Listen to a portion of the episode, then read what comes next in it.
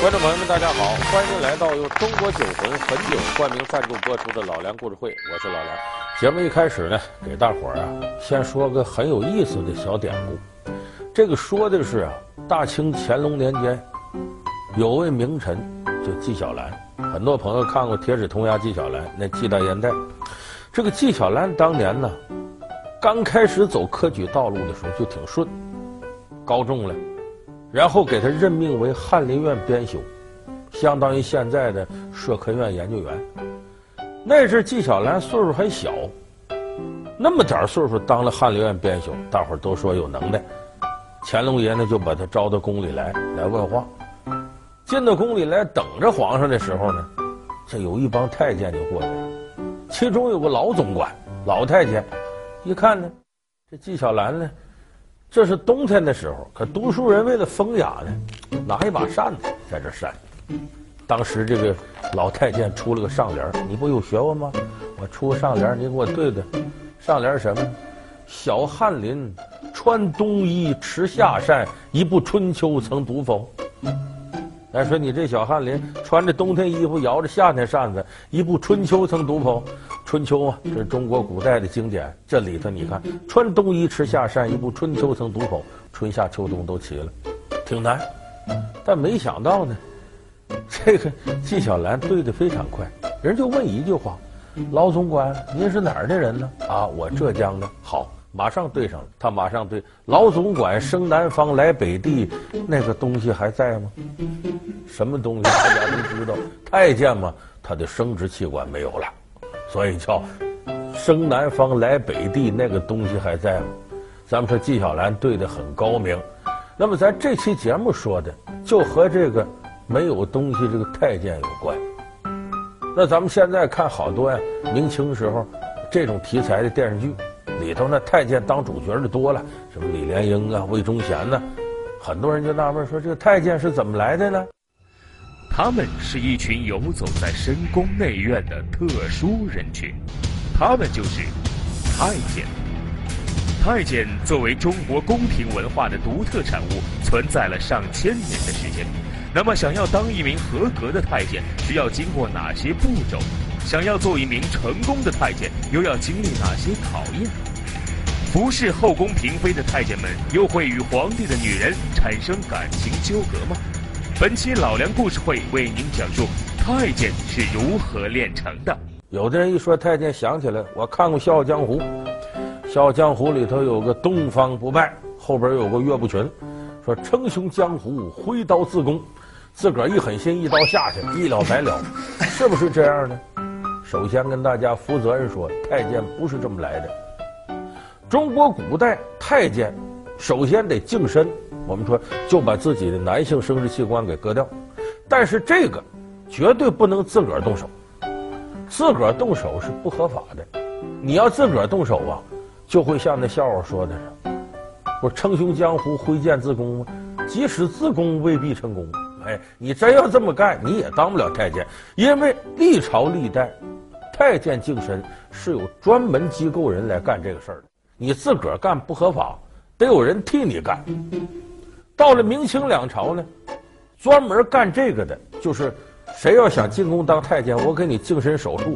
这个行当有个名词叫刀子匠，哎，干这行的叫刀子匠，而且他是在一个地区以内形成垄断。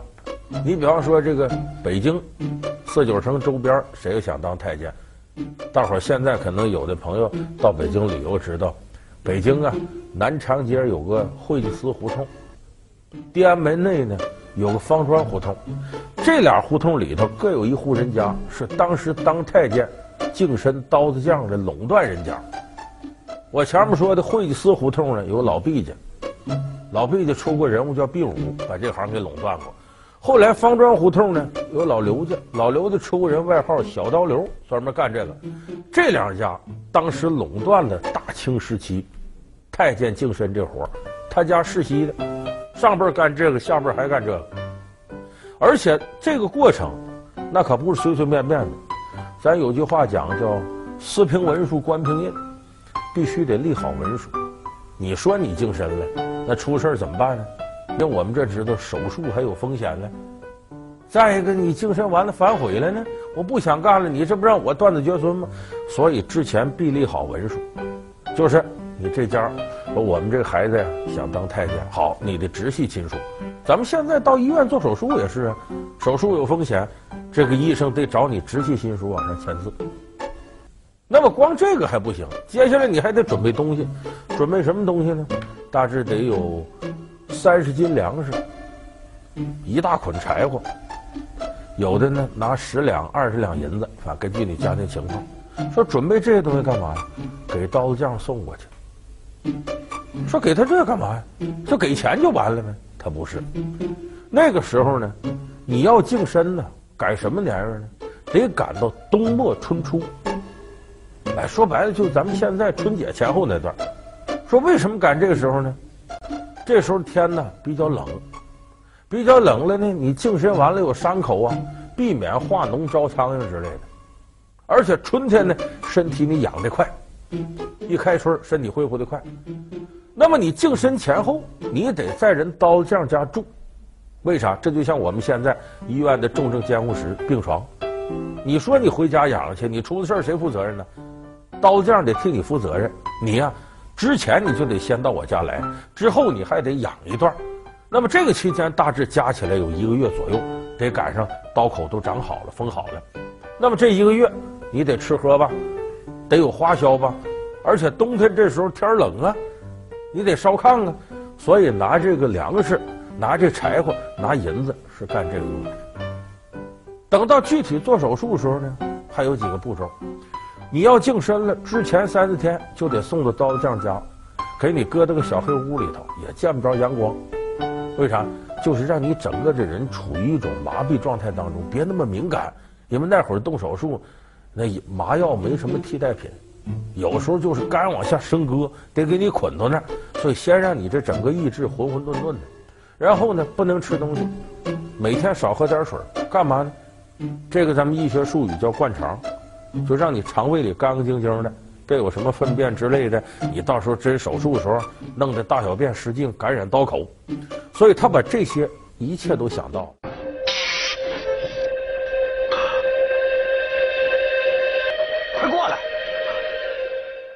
真到要手术的时候呢，有那么一大碗汤。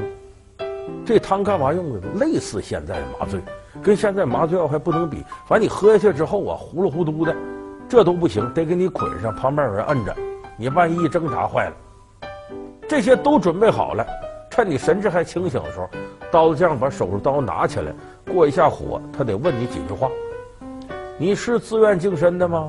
啊，我是。你绝不反悔吗？不反悔。文书签好了，签好了。那你断子绝孙跟我可没关系了，没关系了。好，几句话问清楚，他再动手术。动完手术了，你清醒过来了。不能马上在炕上躺着，有几个有劲儿的给你扶下来，让你绕炕圈走一圈，再走两圈三圈，干嘛呢？怕你刀口这块不活血脉，不通血，不过血的话，那你下身不就溃烂了吗？等于，所以他还得带着你来回溜达。反正刀匠这行啊，咱实事求是说，这在过去是非常专业的手术，比一般的普通的那些医疗手段。可能还要高明的多。那么这个过程完事儿了以后，你也净身了，那好，他这个割下去这东西，有的人就自个儿要回来。咱们大伙儿可能看过那个《中国最后一个太监》那个电视剧，那不是溥仪皇帝把这个宫里太监都撵走，你们走吧，他们都去领个小盒，那小盒里装着什么？就是割下来的东西。什么事儿？启禀公公，建福宫大火的事儿，皇上下诏赶我们出宫啊，限一个时辰之内离开，不然就处死。这怎么回事？我想见见皇上。春露，你还站那儿干嘛？还不快去宝贝房？再不去，当心连宝贝都没了。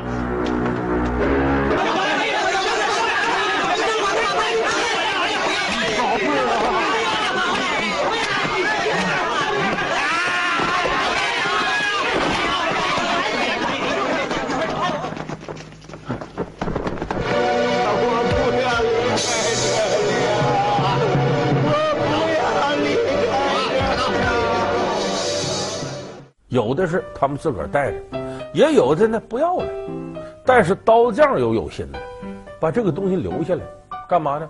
切下来以后呢，扔到石灰里头，把血水吸干，然后搁个小红布包袱，把这包上系上，挂哪儿呢？挂到刀匠家厢房的房梁上。注意，不是正房啊，正房他也嫌脏，他的厢房的房梁上。为什么搁红布呢？讨口彩叫红布高升。他这就赌了，你万一呢？你哪天当太监进宫里红起来了，像李莲英那样、安德海那样的，哎，你有了钱了，有势力了，你得来找我了。说这玩意儿割完了就不要了，不行。过去人讲呢，你死时候得得全尸，你在菜市口砍头那个都得找哪个胆儿大皮匠把脑袋跟身子缝一块下葬，得得全尸。你这个你下头没这一块，你也不是全尸。所以太监凡是得好的，我这得全尸，我才能进祖坟。所以死之前都得把这东西预备好了，跟身体对接到一块儿，下到坟地里边。所以你看这一套程序下来，有人说这太监当成了早着呢，这仅仅是一个入门。你就刚开始说我可以当太监了，净身净完了，有人给你干着活了，完事儿了。但距离当真正太监太老远，为啥？不是谁都能，他往往靠推荐。你比方说李莲英进里头当太监了，他推荐的人，这不有信任感吗？再一个，等于他是担保人呢。你像北京周边的，原来是周边地方人当太监，后来往远了扩了，到乡村河北一带多。李莲英他老家，包括魏忠贤，魏忠贤老家河北肃宁的那个地方就出了不少太监，有人给引荐。所以这一行慢慢的就形成个产业链。什么产业链呢？就我刚才说，从引荐到进宫这一条龙，包括进里头不得检查吗？哎，这有的老太监在宫里待多少年的了，各部门打点好了，让你顺利进来，他就吃这个。这事儿跟什么有关呢？现在北京有个中关村，咱不少朋友都知道啊，高科技地方有不少买手机、买 iPad 到那儿。你知道中关村以前是干嘛的吗？中关村以前就是太监村，专门住太监的，在宫里边当太监当到一定年岁，我也干不动了，退了吧。可退了他不回家，不回老家，他就在这个原来中关村的地方买房在那住，干嘛呢？充当欠客生意。老家那谁来当太监来找我，我给你引荐，来来回回的，他挣这个钱。所以后来退休的太监在那住的特别多了。那个地方就叫中关村，哪个关呢？官员的官，中关是中国古代对太监的另一种叫法，所以中关村、中关村就是太监住的地方。后来建国以后一琢磨，叫这名不好听，你这地方还要发展高科技呢，一帮太监哪行呢？风水不好，改吧，就把那关改成了山海关的关。他们是一群游走在深宫内院的特殊人群，他们就是太监。太监作为中国宫廷文化的独特产物，存在了上千年的时间。那么，想要当一名合格的太监，需要经过哪些步骤？想要做一名成功的太监，又要经历哪些考验？服侍后宫嫔妃的太监们，又会与皇帝的女人产生感情纠葛吗？本期老梁故事会为您讲述太监是如何炼成的。欢迎您回到由中国酒魂汾酒冠名赞助播出的老梁故事会。好多朋友说太监太监啊，其实他这种单一的叫法是不对的。太监是这一类人里边的低等人，你才能叫太监。他总共分四等，刚一进宫叫侍童，就侍候别人这个。小孩的意思，侍童，干嘛呢？给人刷碗、倒马桶，干这个。再干好一点叫监丞，这是第四级到第三级。监丞往上叫少监，少监往上才叫太监。就太监是这里边的第一等人，所以你看一称哦，大太监，这是个尊称。说还有尊称，我知道，李公公、王公公，那不对，公公这个字呢，是个贬义词。只有皇上和娘娘才能叫海公公、李公公、刘公公，才能这么叫。你要下边哪一个人叫公公，他得扇你嘴巴，不对。一般来说，太监平辈的互相李爷、刘爷叫爷。要是小辈太监，就我刚才说，监丞一级，见着太监一级，那张嘴就得叫师爷，这是尊称。就说你想熬到太监这个等级，那且得凭着实惠一点点来。说怎么熬呢？这个太监在宫里头啊，很不容易，想出人头地是特别特别的难。那么太监在宫里，你需要怎么干才能上去呢？首先有一条，你在宫里头你是下人，是伺候人的。这个伺候人的人，你要如果宫里的礼仪不懂，你肯定干不好。好，春龙，宫里有很多规矩，磕头请安、沏茶递烟、传话回话的，这都有一定的。往后跟着小李子，得好好学，别给我丢脸呐、啊。是，嗯。是渣，呃，渣。宫里那个礼仪很复杂，你比方说见到皇上，你得怎么叩拜；见到娘娘怎么叩拜；娘娘往下，贵妃，啊，答应常在这些，你都怎么行礼？比方见着朝中大臣，你该怎么问候？全套的礼仪，有人给你培训，哪句话说错了，有可能咔嚓，人头落地，磕头磕的不标准都不行。有人说那有什么不标准？往这一趴，梆梆梆三个头，这就完事儿。梆梆梆三下子，这才叫一叩。三叩是指磕九个头，而且每个头磕起来，咱都知道什么叫五体投地。脑门这为一体，左手右手，左膝盖右膝盖，趴到地上趴，这为五体投地。姿势得标准，哪下你歪下脑袋都不行，这就心慌二心。这首先我们说这礼仪这关得过。第二个，你想往上上去，你光规规矩矩的，一辈子你也没出息。你还得听话，而且还得敢于牺牲玩命。大清有位安德海大太监得慈禧宠幸，后来飞扬跋扈。他为什么得慈禧宠幸？敢玩命。咱们都知道，咸丰皇帝死了，同治皇帝还小。那阵慈禧心里头也不托底，因为咸丰皇帝呢，一方面为遏制后党。对于慈禧不放心，另一方面又要遏制王公大臣，对鬼子六恭亲王奕欣也不放心，所以他把呢朝廷的大政自己死后托付给顾命八大臣，哎，端方啊，肃顺，苏顺，奴才在，你把八个都进来。是。这里面是。朕的一道谕旨，皇后慈爱仁和，今后大家要帮助她，不容任何人对她不敬。倘有人对他不敬的，凭此谕旨，立刻予以制裁，知道吗？臣等遵旨。宜贵妃，你听清楚了没有？听清楚了，咱们有朋友了解那段历史，那么当时慈禧就觉得再这么下去，自己早晚被八大臣给拿下，所以他不能坐以待毙。那怎么办呢？他就要跟恭亲王鬼子六奕欣联系上。